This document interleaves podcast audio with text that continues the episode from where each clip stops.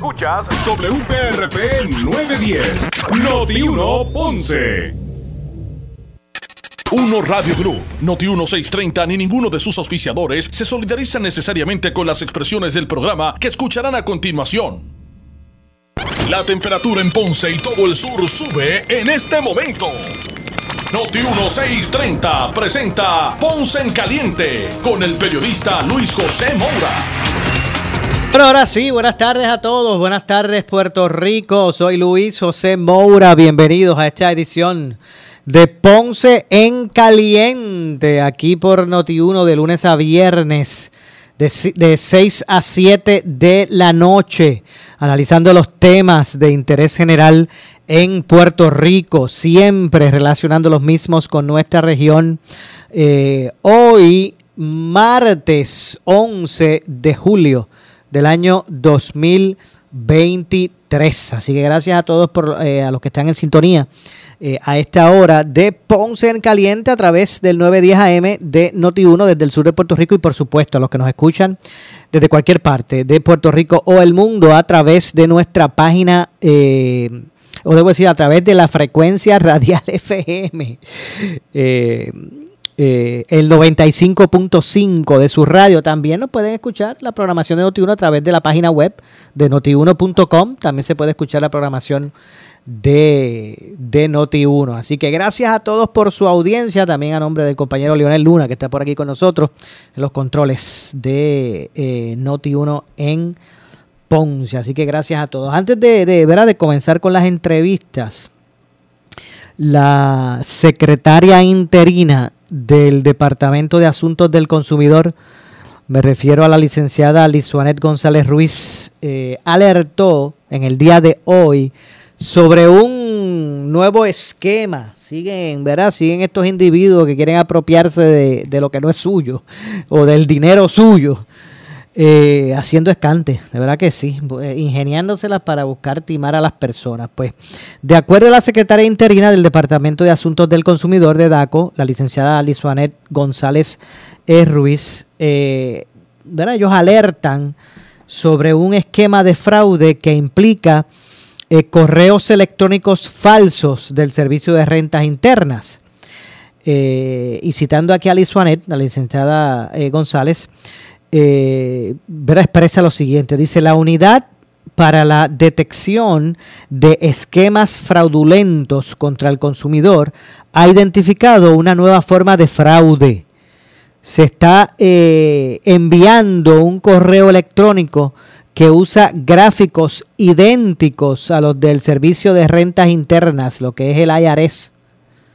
Están usando el, logo igualito al que usa el, el, el IRS eh, indicando que el consumidor es elegible para un pago de 532 dólares relacionados con la pandemia, con, con el COVID-19, explicó la licenciada Lizuel González en declaraciones escritas. De acuerdo con González Ruiz, eh, eh, la so, sofisti sofisticación, ¿verdad? Del esquema es uno, ¿verdad? Bastante bastante real señalando que la apariencia del correo electrónico puede confundir fácilmente a los consumidores. A diferencia de otros esquemas de fraude, aquí se hace eh, más difícil para el consumidor verificar sus cuentas. Incluso eh, los estafadores han llegado a utilizar el número de teléfono de la Administración Federal de Pequeños Negocios para dar una apariencia de legitimidad al esquema, ¿verdad? Según añadió la, la licenciada González. En este nuevo esquema se presiona a los consumidores para que proporcionen sus datos personales en un formulario dentro de un plazo de tres días con la advertencia de que de lo contrario perderían la supuesta ayuda financiera. Eh, hacemos un llamado, sigo citando, hacemos un llamado a todos los consumidores que hayan recibido este tipo de correo electrónico a que se comuniquen con nuestra agencia a través de nuestras páginas oficiales en Facebook, Twitter o a través de nuestro sitio web. Estos son los del DACO. Es muy importante estar alerta y no responder a estos correos electrónicos sin antes verificar la autenticidad, comentó o recomendó González Ruiz. Y es que, repito, a usted le llega un correo electrónico que parece que proviene del IRS, utilizando los logos del IRS, pero igualito como si fuesen del IRS. Entonces le dicen eh, que usted cualifica para usted es elegible para un pago de 532 dólares que se relacionan con estas ayudas de pandemia y bla, bla, bla, bla. Eh, y es, en ese momento donde usted pues buscan, le, hacen unas preguntas, buscan la forma de que usted pues eh, dé, ¿verdad? Provea información eh, personal eh, basada en que usted ¿verdad? está cualificando para este, esta ayuda. Y pues de esa forma, pues ya usted sabe, le dan el tumbe. El Departamento de Asuntos del Consumidor estableció eh, la unidad para la detección de esquemas fraudulentos contra el consumidor en diciembre del 2022, eso fue el año pasado, para mantener a los consumidores alerta sobre estas nuevas formas de fraude. Así que mire, ya usted sabe, en alerta. Si usted recibe un correo electrónico que aparenta provenir del, del si usted abre ese correo o el correo le llega que parece que viene del IRS y le están diciendo que usted es elegible para 530 y pico de pesos, que tiene tres días para llenar la información, pues mire, usted sabe que eso es un fraude. Usted llama al DACO al 343-2020, olvídese si usted pregunta a quién, a quién le denuncia esta cosa. Eh,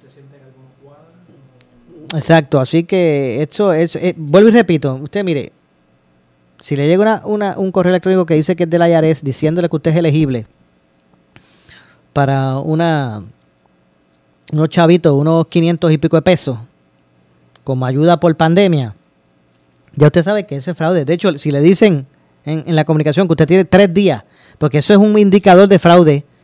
Cuando usted le pide la información de ahora para ahora. Mire que somos tal, de tal. Si usted no dice esta información de ahora, ahora mismo, o tiene un día para hacerlo, cuando le ponen esa presión ya es un, un indicador de fraude. Para que siempre lo tenga en cuenta.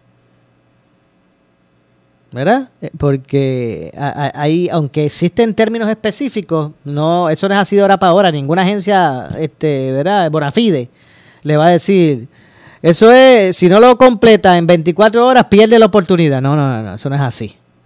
Así que eso es un indicador de fraude. Cuando le dicen, esto tiene que llenar en 24 horas, de lo contrario, pierde la posibilidad o, va a tener una multa. Cuando le meten esa presión de ahora para ahora, eso es un indicador que es fraude. Pues nada, quisimos pues también eh, quisimos también pues eh, ponerlos en alerta de acuerdo a esta comunicación que hace el DACO con relación a este nuevo, eh, este nuevo esquema de, de fraude que mire, cada día que pasa se vuelven más creativos. Estas personas timadores, timadoras que están detrás de robarle su dinero. Cada día son más creativos. Así que mire, usted siempre con ojo a, eh, a visor no le dé a nadie información personal por teléfono. A nadie. ¿Ok? Escuche bien. A nadie. A nadie. ¿Ok? Eh, y pues básicamente es la información que tenemos con relación a... Eh, perdón, con relación a todos estos asuntos. Bueno, continuamos con más. Son las 6 con 12, 6 con 12 minutos en la tarde y a esta hora tenemos comunicación con el comisionado electoral del Partido Independentista Puertorriqueño, Roberto Iván Aponte. Saludos, Roberto Iván. Buenas tardes. Saludos, Maura. Un placer estar contigo y un saludo al público que escucha. ¿Todo en orden? Sí. Me imagino que todo está en orden, pero en orden. En orden. En orden en la Comisión Estatal de Elecciones. Bueno, en el día de hoy no hemos tenido reunión. Mañana tenemos la primera reunión con la presidenta alterna. Eh, eh, pero hay cierta continuidad en el caso de que ella tiene la experiencia de estar en estos pasados dos años y medio en la comisión. Así que, que veremos eh, que, cómo va a correr el proceso de ahora en adelante. Ahora, ¿se puede esperar una continuidad, teniendo en cuenta que ella era la, la, la sub, ¿cómo se dice? La presidenta alterna, ¿cómo se llama? Lo que, Sí, la presidenta alterna. Y dicho sea de paso, ahí aunque el código electoral no es muy específico sobre las tareas de un presidente alterno, es una figura nueva por el código electoral, eh, lo cierto es que mucha coordinación en cuanto a inscribirle en las escuelas, el proceso de, de las juntas de inscripción regionales, que poco a poco se han estado inaugurando, eh, han sido en gran medida procesos llevados a cabo por ella. Así que eh, tiene experiencia en, estos procesos electorales. Okay. ¿Cuándo, cuándo, ¿Cuál es la fecha del próximo proceso del nuevo ciclo?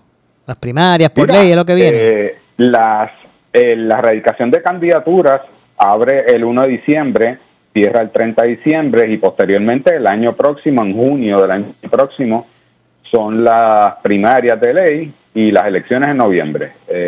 podría ocurrir que, como dispone el Código Electoral, haya algún evento electoral relacionado a, a primarias, lo que ellos llaman presidenciales, eh, y del Partido Republicano de los Estados Unidos, Partido Demócrata, pero, pero no hay nada concreto en cuanto a eso. Eh, sí es concreto que va a haber el proceso de primarias y elecciones generales. Es que quería saber más o menos cuándo vamos a escuchar el mismo titular o leer el mismo titular que dice, no hay chavos para las papeletas. Eh, falta dinero para la máquina de escrutinio. Sí, sí. No, eh, por lo que yo he escuchado de parte, más en el caso del presidente que renunció recientemente, es que eh, hay un dinero que él pidió para el nuevo presupuesto y no ha sido asignado, sobre todo relacionado al tema de las primarias. Y, y de igual manera, para pues, un proceso que hay que encaminar con el escrutinio electrónico y, y si se va a utilizar la tecnología, eso cuesta, eso no sale de gratis. Eh, así que esos números en específico los ha mantenido el presidente de la Comisión Estatal de Elecciones y, y me consta que se ha reunido con legisladores, con OGP, con hasta la, con la Junta Fiscal. ¿Hay alguna objeción mayor con relación a, Jessica? ¿verdad? Eh, ahora la, debo decir, la nueva, la nueva presidenta. ¿Hay, ¿Hay alguna objeción con, con la figura de ella? Mira, como te dije anteriormente, eh, una cosa es el proceso para escoger un nuevo presidente. Eso yo soy de los que entiendo que debe comenzarse una discusión, los cinco partidos, presenta una terna de candidatos el comisionado, la comisionada del PNP, se discute, se trata de llegar a consenso. Eso es un proceso. En cuanto específicamente a la persona, Jessica Padilla, mi experiencia en esos dos años y medio es que ha sido una persona respetuosa, ha sido respetuosa conmigo, con el personal del Partido Independiente puertorriqueño, eh, y, no puedo quejarme en ese sentido. Eh, ahora bien, eh, según la ley electoral, pues debería abrirse un proceso de elección de un nuevo presidente o presidenta. Vamos a ver qué ocurre eh, por las expresiones de Pierluisi no ha sido muy claro si inmediatamente presentan ellos presentar una terna de candidatos o eh, va a mantener la presidenta alterna. No se sabe. Eh, yo lo que te puedo decir es que al día de hoy, pues eh, la ley dispone que en caso de renunciar un presidente, mientras se escoge un nuevo presidente, la presidenta alterna sustituiría a ese presidente. Y ah, eso comenzó hoy, así que veremos qué pasa en estas próximas semanas, próximos días. Entiendo. Eh, las candidaturas coaligadas, ¿cómo va todo eso, Robert Iván? Buena Siempre le pregunto porque los tribunales no ha dicho nada al, eh, al respecto. Eh, nosotros, los abogados, tanto del PIB como de Victoria Ciudadana, están apelando a la determinación de eh, primera instancia, así que veremos qué pasa en el camino y como he mencionado anteriormente, y respectivamente qué pasa en el camino, nos estamos preparando eh, para el 30 de diciembre el PIB, tener sus candidatos, todos los candidatos, y, vamos a ser creativos en el proceso de llegar a acuerdos concertados. Eh, no los vamos a adelantar, pero vamos a ser creativos, vamos a asegurarle al país una alternativa distinta, creíble, ante el desastre del bipartidismo. O sea que eh, podemos entender por esas palabras suyas que ustedes no tienen ¿verdad? todas las opciones en una canasta, como es el refrán. Correcto. no están eh, todos los huevos en una canasta. Correcto, porque es que hay que asegurar tener, digamos, en el caso del los 1026 candidatos para el 30 de diciembre. Y uno no puede estar esperando qué va a decidir el Tribunal Supremo o no eh, porque corre el proceso, corre el camino. Ah, ¿qué pasa de aquí a allá y después del 30 de diciembre, digamos, en, en el año electoral? Esos son otros 20 pesos. Y nosotros tenemos plan A, plan B, plan C, pero no vamos a adelantar eh, cómo va a concluir este proceso. Sí, vamos a asegurarnos de presentarle al país las mejores alternativas. Entiendo, bueno, vamos a ver que ocurre con relación a todo esto, qué es lo que, qué es lo que, qué es lo que habrá. Y, sí, eh, estén pendientes. Stay tuned, como diría Kenneth McClintock. Iremos a ver. a ver. Bueno, y, gracias, y gracias, Maura, como siempre, por, ¿verdad? por el interés especial del país que está ocurriendo en términos electorales, que a veces eh, yo sé que hay muchos otros asuntos día a día que tienen muchísima importancia en estos momentos, pero lo que uno no haga ahora no se, se, se pierde ese tiempo, espacio y después se hace tarde. Así que es bien importante siempre mantener el tema electoral. Claro, y mire, para, para la tranquilidad de una sociedad, ¿verdad? Que va a pasar cada cuatro años por unos procesos eh, que pudiesen afectar el futuro, ¿verdad? De, de la sociedad. El aspecto electoral es vital y aquí siempre nos hemos en este programa de Ponce en Caliente, aquí por Noti1, siempre hemos estado ¿verdad? pendientes a toda esta situación y máximo aquí en Puerto Rico, donde nos, nos encanta tanto. el deporte y la política. El deporte y la política, exactamente. Gracias, Roberto Iván, por, el, por tu tiempo. Gracias, que pasen buenas tardes. Muchas gracias. Escucharon a el comisionado electoral del Partido Independentista Puertorriqueño, Roberto Iván Aponte. Así que estaremos atentos a todo lo, que lo que va a ocurrir con relación a, los aspectos electorales. ¿Qué va a pasar, verdad? Si, se estabiliza lo, que es la presidencia, ¿verdad? De la Comisión Estatal y qué es lo que va a pasar con las enmiendas. Con las enmiendas se me olvidó preguntarle a Roberto Iván las enmiendas al código, que es otro aspecto que también están, eh, ¿verdad? Están, está en el tapete. Eh, no cabe duda. Hay quien cuestiona realmente la validez de, la, de, las enmiendas, hay otros que dicen que son imperantes, que hay que establecer, ¿verdad? O corregir lagunas, y por eso pues hay gente que favorece las enmiendas, hay otros que por el contrario entienden que no son necesarias, que no hay necesidad. Eh, así que se ha dividido ¿verdad? En, dos, en dos aguas, como yo digo, eh, las, las, opiniones relacionadas con las enmiendas al código electoral. El gobernador sigue insistiendo que las mismas eh, coartan eh, posibilidad de, de, voto para personas de 60 años o más. Y también hace otros, también hace otros cuestionamientos el, el, el gobernador, pero ese es el principal, el del voto eh, ¿verdad? por correo. Al menos es la eh, situación primordial por la cual el gobernador pues, ha amenazado con vetar eh, esas enmiendas aprobadas en Cámara y en Senado. Esperemos a ver, vamos a ver lo que ocurre con relación a todos estos asuntos y qué es lo que finalmente pues va a prevalecer. me parece pues que el, el veto, debo decir, el veto del gobernador a las enmiendas es inminente. Eh, para los defensores y los que promueven las mismas, pues mm, les toca ser ahora más creativos ante esa determinación que tomó el gobernador y que la suscribió precisamente eh, la, conferencia legislativa del, del, del, PNP. Así que también es parte de los asuntos que estaremos eh, atentos para, para que usted se, se entere del desenlace de todas estas eh, interrogantes en términos de legislación, eh, como he dicho, ¿verdad? en asuntos tan medulares o asuntos medulares como lo es precisamente el, tema del, voto, eh, ¿verdad? que es uno en Puerto Rico bastante preciado, ese derecho. así que bueno, vamos a ver lo que ocurre con relación a toda esta situación. Estaremos atentos.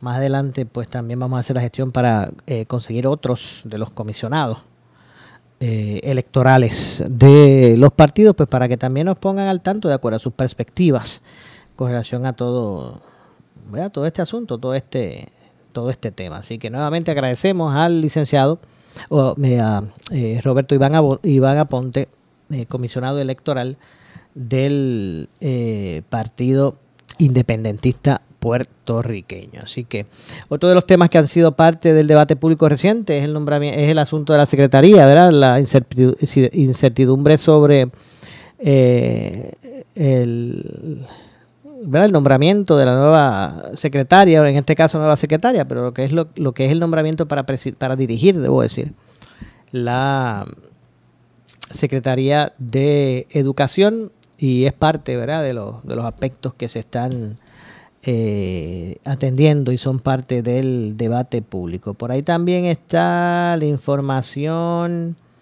a ver que la tengo por aquí, eh, que también pues trasciende en el día de hoy sobre, de ahí mismo, porque es que no, pónmela de aquí mismo, sobre eh, eh, Eduardo Pierluisi, quien es sentenciado a dos años de cárcel por, robo de fondos federales. Usted puede ver la ampliación en eh, notiuno.com. Vemos que está por ahí ya también la subieron. Así que, eh, mira, vamos a dejar, vamos a, dejar al compañero Leonel para que pueda por ahí leer la nota. Y ustedes entienden precisamente información, noticia que usted puede leer a través de notiuno.com. Adelante, Leonel. Buenas tardes, buenas tardes a todos, ¿verdad? Como Mora eh, mencionado, puede encontrar eh, estas noticias y más información a través de notiuno.com. Eh, uno de los temas, ¿verdad? En, los medios hoy es eh, Eduardo Perluisi, primo del, del, actual gobernador Pedro Perluisi. Eduardo Perluisi es sentenciado a dos años de cárcel por robo de fondos federales. Eduardo Perluisi primo del gobernador, eh, fue, fue, sentenciado hoy a dos años de cárcel por robo de fondos federales. La jueza, la jueza Camil Vázquez Rive también le impuso 24 meses de libertad supervisada. Eh, ¿verdad? Eh, como sabemos, fueron dos primos del gobernador. Eh, este sería Eduardo Perluisi y también tenemos a lo que, a lo que es Walter Perluisi, que es sentenciado a 43 meses de cárcel por participación, ¿verdad? En el mismo esquema fraudulento. el empresario Walter Perluisi CERN, ¿verdad? también primo del, actual gobernador Pedro Perluisi, fue sentenciado a 43 meses de cárcel por participar de un esquema fraudulento de, de contratación y emisión de cheques con dinero destinado a brindar servicios a unidades de vivienda pública en al menos 12 municipios. Eh, la jueza Camil, Vélez Rives le impuso dos años de libertad supervisada a Perluisi y CERN. Una vez salga de prisión tendrá que reponer eh, cerca de 2 millones de dólares. El pasado 13 de abril, Perluisi CERN admitió que utilizó su empresa American Managed Administration Corporation para obtener contratos en el 2008, 2011, 2015 y 2022 con la administración de vivienda con la administración de vivienda pública que eran dirigidos a brindar servicios de mantenimiento en residenciales públicos, inflando las facturas y presentando certificaciones falsas para apropiarse de 3.702.000 en fondos federales. El esquema por Luis Isen y el director de finanzas de AMAC, David Vélez Hernández, subcontrataron los servicios de compañías que estaban bajo el control de Luis Isen, Docu Warehouse Corp, Peer, eh, Property Management y XZ Enterprises por 300 360 mil 100 dólares. Hoy también se verá la vista sentenciada de, ¿verdad? Hoy se vio también la vista, ¿verdad? Como le mencioné anteriormente, de, sería el otro primo del gobernador, que fue Eduardo Perluisi, ¿verdad? Pero básicamente eh, lo que serían los primos Perluisi, ¿verdad? Básicamente... Eh, fluctuaban ¿verdad? los precios del, ¿verdad? de las tarifas que le presentaban al, al, gobierno, daban unas certificaciones falsas, básicamente ¿verdad? Para, para resumir un poco de los cargos que enfrentaron. Estas, estas y otras informaciones las puedes encontrar en notiuno.com. Sí, muchas gracias, eh, Leonel, compañero Leonel eh, Luna, por ese por ese resumen. Ya se acerca, tenemos que hacer ya mismito la pausa. Al regreso, pues también vamos a conversar, entre otras figuras, con el, ya mismito venimos con el representante, ¿verdad? José Pichi Torres Zamora, vamos a hablar con, vamos a con Pichi Torres, así que eh, luego de la pausa regresamos eh, ya mismito con más. Son varios de los temas que también queremos abordar en ese sentido con el representante y más adelante también el compañero Leonel Luna nos pone al tanto de lo ocurrido. Eh, ¿Qué, pasó hoy? ¿Cómo va el, juicio contra Félix Verdejo? Más adelante y también para que usted conozca de qué es lo que se trata la encuesta de hoy de Noti1. Más adelante pues también pasamos con el compañero eh, Leonel Luna con esa información. Así que hacemos la pausa, regresamos de inmediato. Eh, soy Luis José Moura. Esto es Ponce en Caliente. En breve le echamos más leña al fuego en Ponce en Caliente por Notiuno 910. Escuchas a Ferdinand Pérez y a Carlos Mercader a las 10 de la mañana. Estás escuchando Pelota Dura por Noti 1630. Con los números de la encuesta radial más reciente, Noti 1630 está de fiesta. Somos el conglomerado radial de mayor alcance y con más audiencia de todo Puerto Rico. Uno Radio Group y todas sus estaciones quedaron en la primera posición con la suma de 20.4 de share y sobre 1.2 millones de oyentes. En segundo lugar llegó SBS con 19 puntos y en último lugar Univisión Radio y sus estaciones WKQ y KQ105 con 14 100.1. Una vez más, los puertorriqueños consumen y hacen líder lo de aquí, el único conglomerado netamente puertorriqueño y donde la inversión se queda 100% en nuestra economía. Somos Uno Radio Group, Noti 1630, Salsol 99.1 FM, Fidelity 95.7 FM, Hot 102 102.5 FM y Radio Tiempo en el 1430 AM. Gracias Puerto Rico por hacernos los número uno en audiencia. Puerto Rico. El nuevo Crosco 9500 te trae felicidad. El momento de sellar tu techo es ahora. Crosco 9500 es el único en Puerto Rico con 90% de reflectividad, protección optimizada para nuestro clima, terminación de alto brillo y un secado súper rápido, así como tú lo necesitas. No pases un verano caliente y comienza a reducir el calor de tu hogar sellando tu techo con el nuevo Crosco 9500. Tu techo, séllalo hoy con el nuevo Crosco 9500. Consíguelo en Home Depot.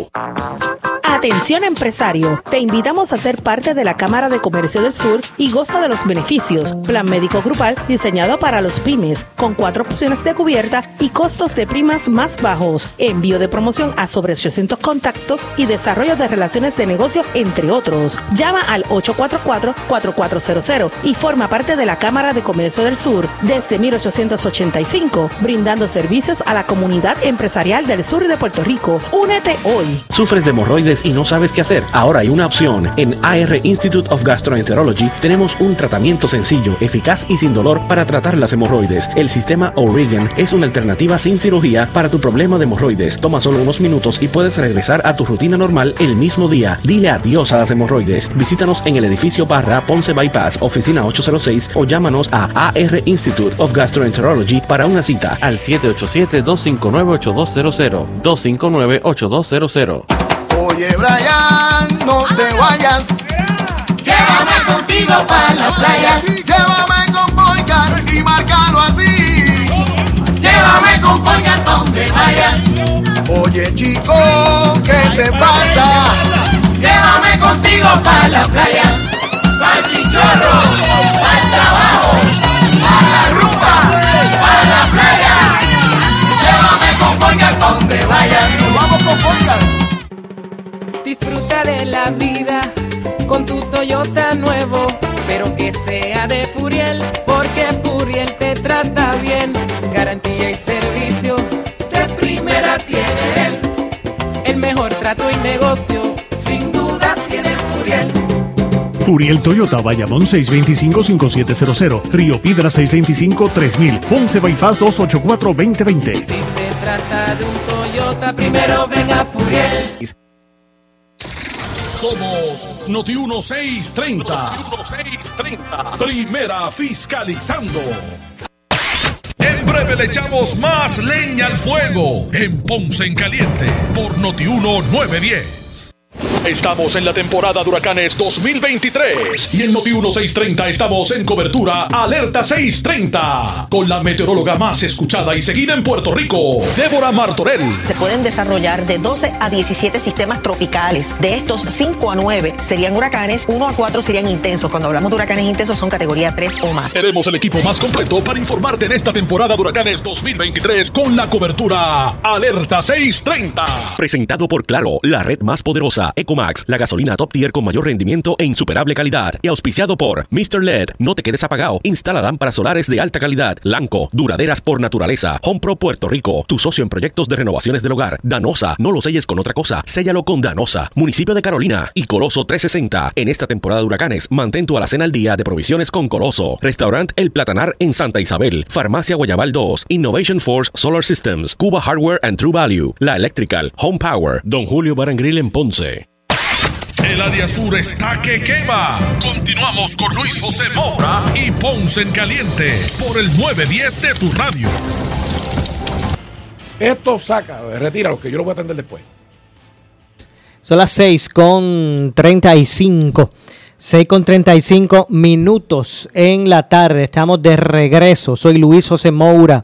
Esto es Ponce en Caliente por aquí por Noti1 de lunes a viernes a las 6 eh, de la tarde, de 6 a 7, analizando los temas de interés general en Puerto Rico. De hecho, y antes de continuar con, con más, el día se acerca.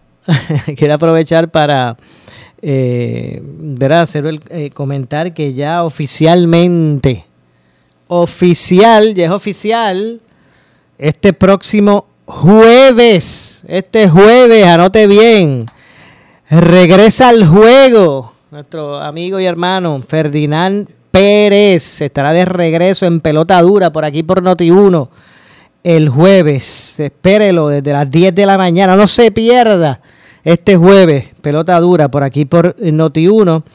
Eh, que marca lo que marcará el regreso ¿verdad? del compañero Ferdinand Pérez. Así que adiós, gracias. Eh, así que repetimos, ya es oficial, ¿verdad? El, programa de, pasado mañana, ¿verdad? Mañana es miércoles, el jueves, este jueves, estará regresando al programa de pelota dura por aquí por Noti1 de 10 de la mañana a 12. De 10 de la mañana de lunes a viernes, pero este jueves regresa, estará de regreso Ferdinand. Así que qué bueno, adiós, gracias, estamos bien contentos, la verdad que sí de que esté de regreso al juego. Así que eh, estaremos obviamente todos eh, en sintonía, estamos contentos, no, no cabe duda. Así que llegó el Big Brother, he's back, en, pelota dura, eh, Ferdinand Pérez este jueves. No se pierda a las 10 de la mañana, apúntelo por ahí. No se, no se pierda a las 10 de la mañana el jueves, de 10 a 12. Desde las 10 de la mañana hasta las 12. Pelota dura por aquí por Noti 1, eh, lo que marcará el regreso al juego de nuestro amigo y hermano. Hermano mayor, por supuesto, ¿ok? Eh, Ferdinand Pérez. Así que repetimos, estará de regreso el jueves. No se pierda la edición del jueves. Bueno, eh, vamos a continuar con más. Eh, ya mismito también vamos a ampliar y es que eh, la legislatura propone investigar posibles crímenes ambientales, así que lo establecen ellos en su, en su resolución. Posibles crímenes ambientales de Monte Papayo, de Lajas. Así que ya mismito también vamos a ampliar, ¿verdad? Sobre ese particular. Mientras tanto, a esta hora, a las 6 con 38 eh, minutos, tengo comunicación a esta hora con el representante José Pichi Torres Zamora. Saludos, representante, buenas tardes. Saludos, saludos Maura y saludos a todos los radioescuchas de Área Sur de Puerto Rico. ¿Cómo te encuentras? Muy bien, usted. Pichi Torres Zamora. Súper bien, gracias a Dios. Pichi Torres Zamora de Jayuya, Puerto Rico. De Jayuya with love. With love, acuérdate, acuérdate, que todos los ayuyanos nacemos en Ponce. Así que yo nací en San Lucas Viejo. Eh, lo sé, pero... Y, todo el que sabe de Ponce sabe de lo que estoy hablando, San Lucas Viejo.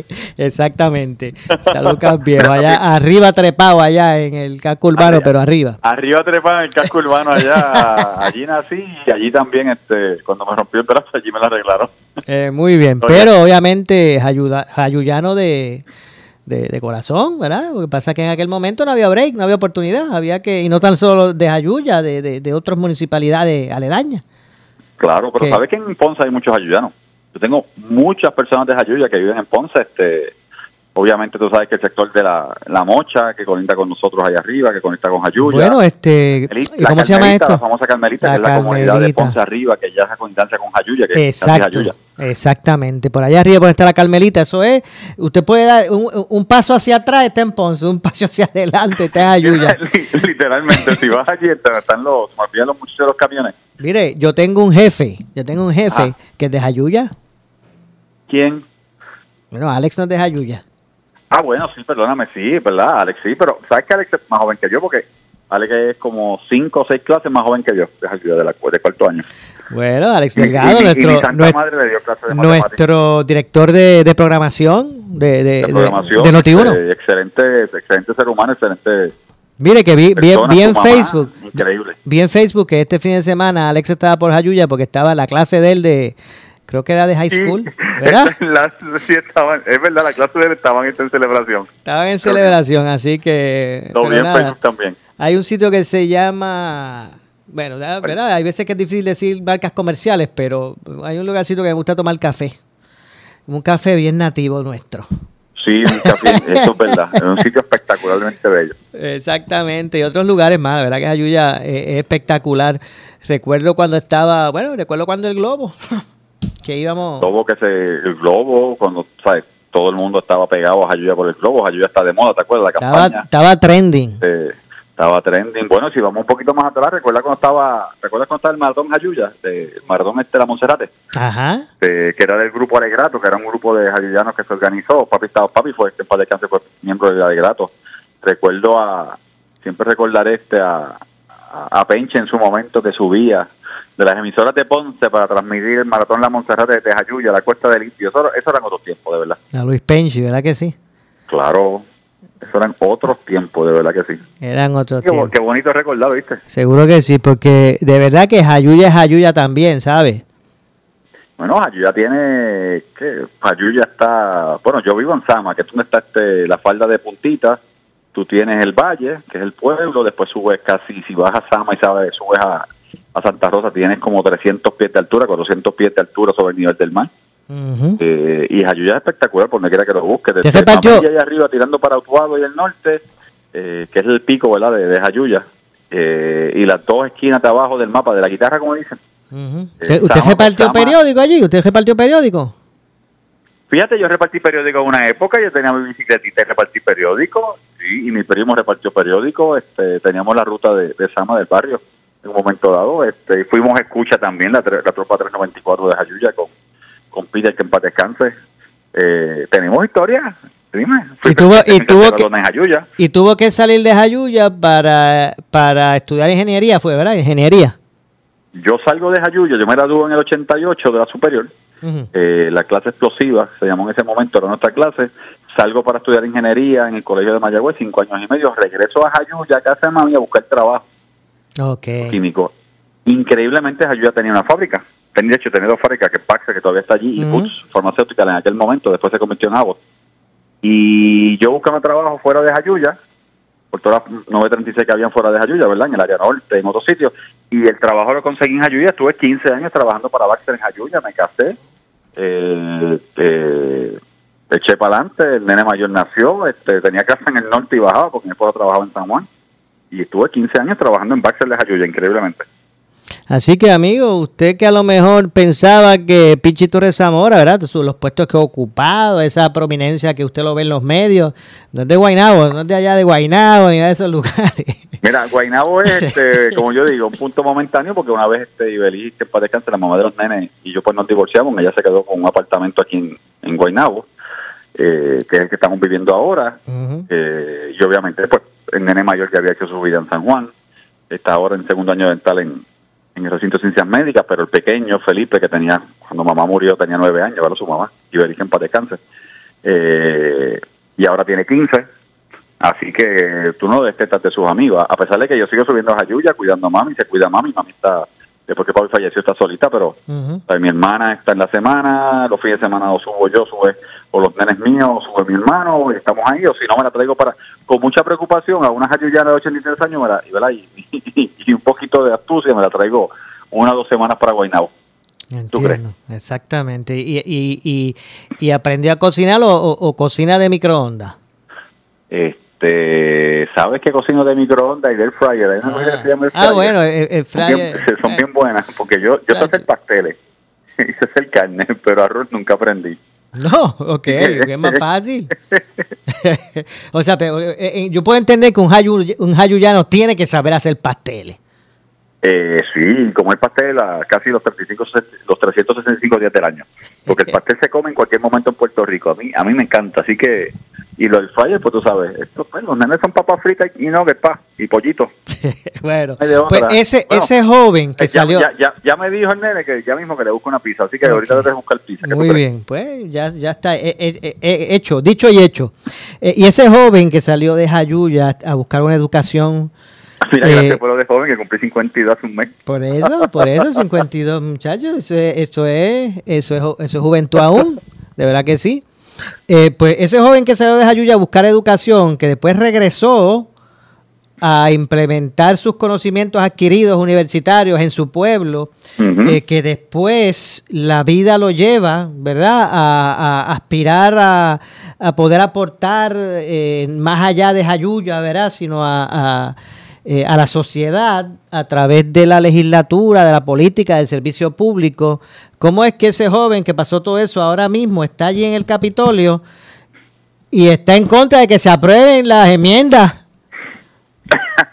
Código electoral. Al código electoral, cuénteme, cuénteme cómo es eso. Es sencillo, o sea, tú tienes Ok, vamos a establecer que el gobernador obviamente había sometido el proyecto de la Cámara 909, que eran las enmiendas que se habían propuesto y que se estaban negociando hace año y medio, dos años con el Partido Popular.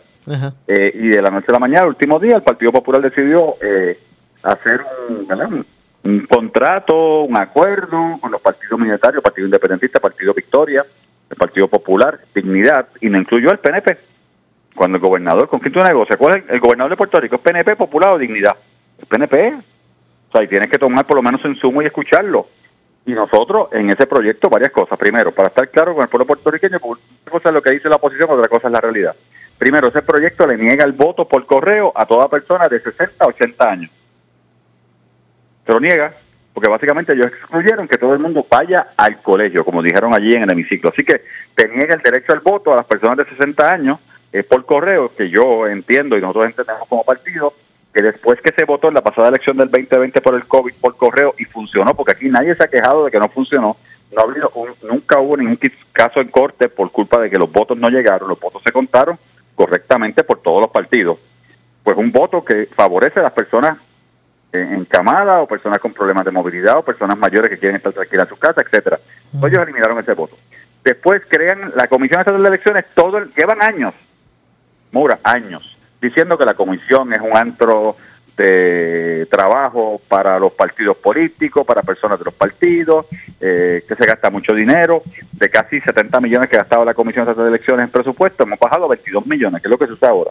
Se han bajado los puestos de, de trabajo en la comisión. Entonces, de repente, el acuerdo y la ley dice que van a haber más puestos, porque ahora mismo Victoria Ciudadana no tiene necesariamente todos los puestos que tienen los partidos de mayoría, entiéndase PNP y PPD, que son los partidos de mayoría, como dice la ley ahora y decía antes de la ley de ahora. Eh, así que ellos quieren puestos igual de igual. Así que Victoria tendría partido, Dignidad tendría, eh, perdón, como partido tendría posiciones en todas las posiciones de trabajo en la comisión. Así que no solamente duplicaría, triplicaría, sino que tendría cinco posiciones para hacer compras, cinco posiciones para hacer este mantenimiento, eh, mantenimiento no, este, ¿cómo es este? Contabilidad, cinco posiciones para hacer este recursos humanos, etcétera, etcétera, porque para adelante van a haber posiciones de todos los partidos. Entonces eso encarece casi a 80 millones, 75 millones la comisión o el presupuesto de la comisión. Eh, súmale a eso, por ejemplo, que ellos decidieron eh, crear, el, el proyecto crea unas comisiones, unas juntas revisoras de distritos digitales para revisar el voto que se va a inscribir.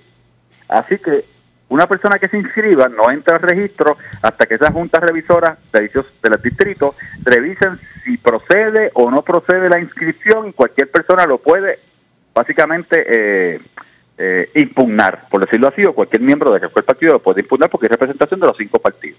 Súmale a eso que también cambia las posiciones. Ahora mismo, lo que ha sido la ley es siempre, no de ahora, de siempre. El partido de mayoría nomina a los presidentes de la Comisión Total de Elecciones. Ellos quieren que sea por acuerdo. ¿Qué acuerdo? todo menos el PNP. Fíjate, porque no es acuerdo, es todo menos el PNP. Eh, quieren que el secretario de la Comisión Total de Elecciones sea por acuerdo. Y se quieren dividir entonces que el secretario sea popular, pero entonces el director de recursos, recursos humanos sea de Victoria Ciudadana, pero el otro sea de dignidad. eso es un proyecto de ley en consenso. Que es lo que quiere básicamente proyectar el Partido Popular. No es un proyecto de ley en consenso. Porque dejaron al partido de mayoría de gobierno fuera de la ecuación. Entiendo, así que no hay break. El, el gobernador va a aceptar la recomendación de la conferencia legislativa y va a vetarla. Yo entiendo, ayer votamos por unanimidad y se le sugirió al gobernador que lo vetara yo entiendo que el gobernador va a coger eh, la recomendación y lo va a vetar. Y te digo más, el gobernador fue claro, dentro de todo, una de las cosas que más le preocupa al gobernador es el hecho de que no permitan a personas de 60 años eh, o más votar por correo. Porque obviamente le estás negando, porque una persona le estás negando su derecho al voto de la perspectiva de movilidad.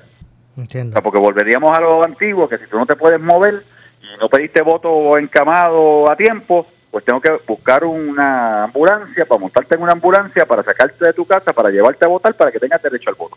¿verdad? Y obviamente la ley, el proyecto 909 de la Cámara, proponía unas garantías adicionales, por si acaso había duda, para que ese voto fuera más garantizado. Entiendo. Eh, eh, representante, de verdad que se, se, me acaba el, se me acabó el tiempo en el segmento, pero un, en un minutito al menos, ¿verdad? Que usted me pueda dar. Es que eh, ahora, ¿verdad? Este, internalizando y recordando a usted como ingeniero, esta situación, esta crisis de, de, ingenieros, que hay, hay, quien las compara con la crisis que hay de médicos. Eh, ¿verdad? ¿Cómo usted ve todo este asunto? Más ahora que hay tantos fondos por ahí, ¿verdad? Para proyectos de, de, de infraestructura, de reconstrucción más bien y que pues se dice que, hay una merma de ingenieros grandísima. Yo te diría, déjame establecer de esta manera. No hay una crisis de profesionales graduados de ingeniería. Estamos graduando, aquí hay dos universidades graduando ingenieros todos los años, que es la Universidad de Mayagüez, obviamente, de hecho tres, porque hasta la Ana Jiménez está graduando ingeniero, el RUM está en el colegio, eternamente colegio, de mi parte, pues soy colegial, está graduando ingeniero, la Politécnica, está graduando ingenieros, ingenieros de desempeño. El problema es que los ingenieros, los jóvenes, no están aspirando a tomar sus exámenes de reválida. Lo que tenemos es una escasez de ingenieros con licencia profesional. O sea, que se quedan en, como ingenieros en entrenamiento. Como ingeniero. Este, bueno, acuérdate que está la licencia de entrenamiento, el EIT. Okay. Está el PI, el Professional Engineer, que es mi licencia. Eh, yo soy Professional Engineer, así que hay una escasez de ingenieros licenciados que puedan realizar tareas de firma de ingeniería.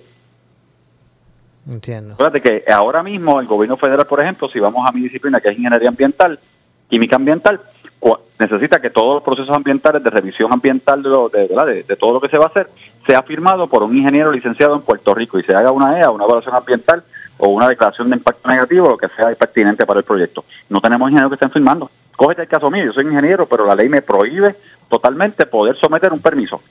So, yo estoy excluido, yo soy ingeniero licenciado, pago mis cuotas, pero no puedo hacer ingeniería en Puerto Rico. Pero hay una cantidad grande de estudiantes que se gradúan jóvenes ya graduados que no quieren tomar esa licencia. Yo los invito a ellos que tomen la licencia. Simplemente que pasen por el proceso, cojan la licencia de entrenamiento que es la primera y después obviamente la profesional, porque no solamente es orgullo personal para la persona, sino es una necesidad que tiene el Estado. Definitivamente. Bueno, representante, como siempre, gracias por atendernos, gracias por su tiempo. Oh, gracias a ti siempre y por las entrevistas diferentes que siempre hacemos. ¿Verdad que sí? ¿Verdad que sí? Siempre son interesantes. Mucho. Gracias, igualmente. Ahí escucharon a José Pichi Torres eh, Zamora. Bueno, ya verá las postrimerías del, programa. Vamos a pasar como de costumbre para conocer un, ¿verdad? Este, un update de lo que ha acontecido relacionado al caso de Félix Verdejo eh, con el compañero Leonel Luna. Bueno, Mora, eh, hoy, como sabemos, hoy comenzó la defensa. Eh, hoy comenzó, ¿verdad? La, litigación por parte de la, de la defensa de Félix Verdejo, ¿verdad? Que está enfrentando cargos eh, federales por, el asesinato de su expareja Keishla Rodríguez. Hoy la defensa de Félix Verdejo entiende que no hubo evidencia suficiente para probar que cometió el asesinato de Keishla Rodríguez. radicaron una moción de absolución perentoria, la cual fue denegada por, por el juez Pedro Delgado. para más o menos irnos en detalles de lo que significa esta moción, eh, Mora, es que entiende, eh, la defensa entiende que la fiscalía, sus, testigos no fueron lo, los, lo suficiente para, ¿verdad? Para lo que sería eh, acusar a Félix Verdejo de lo que, de lo que, ¿verdad? De estos cargos que, está enfrentando. entienden que durante el tiempo que, lleva el, eh, el caso de los tribunales, que, ¿verdad? que ya vamos para nuestra cuarta semana en el tribunal, entienden que esa evidencia que presentó eh, la fiscalía no es suficiente ¿verdad? para colocar o para ¿verdad? acusar a lo que sería Félix Perejo por el asesinato. según la moción ¿verdad? presentada por la defensa, se solicitaba declarar no culpable de los cuatro cargos que éste enfrenta, alegando que la fiscalía no presentó pruebas suficientes en contra del ex boxeador. Eh, la defensa alega que el único testigo que se utilizó para probar que Verdejo fue parte de un robo a mano armada en modalidad de carjacking fue el coacusado y testigo estrella del juicio Luis Cádiz Martínez. Eh, se fueron del proyecto de vivienda eh, pública Villa Esperanza con ella en el automóvil del señor Verdejo, presuntamente después de haberle agredido físicamente, drogado y amarrado, y volvieron a recoger su coche para hacerlo desaparecer la defensa entiende que no se utilizó violencia, intimidación o fuerza para obtener el auto y esa nunca fue una intención de las supuestas partes cuando fueron a, verla esa mañana. Por lo tanto, los elementos del delito de robo de vehículos no están presentes en el momento de la toma del vehículo eh, lee la moción. Eh, la licenciada Gabriela Cintrón, eh, al momento de verdad que forma parte de lo que es el equipo de defensa de Félix Perdejo, no quiso emitir ninguna declaración al salir. De, de lo que sería el Tribunal Federal. El juez como tal, que, ¿verdad? que es el... Eh, excusó lo que sería la... ¿Verdad? Eh, ¿Cómo se llaman los testigos? Los, los testigos, no, perdón, Mora, este, el, ¿cómo se llama este? Que presentó la, el, la defensa. Sí, los juez como todo, este, detuvo el juicio para este excusar el, el, el, jurado, ¿verdad? A lo, a lo, que se, perdonen, a lo que se analizaba esta moción, el, juez excusó el jurado hasta el día de mañana en la mañana, para lo que sería para trabajar y analizar lo que sería esta moción. Pues pendiente, pendientes a, el caso que todavía continúa. Gracias, Leonel, como siempre, por ese resumen que nos hace. Bueno, esto es eh, de, eh, ¿verdad? Como más o menos toman curso las cosas, la fiscalía, que es la que acusa, entiende que presentó pruebas suficientes.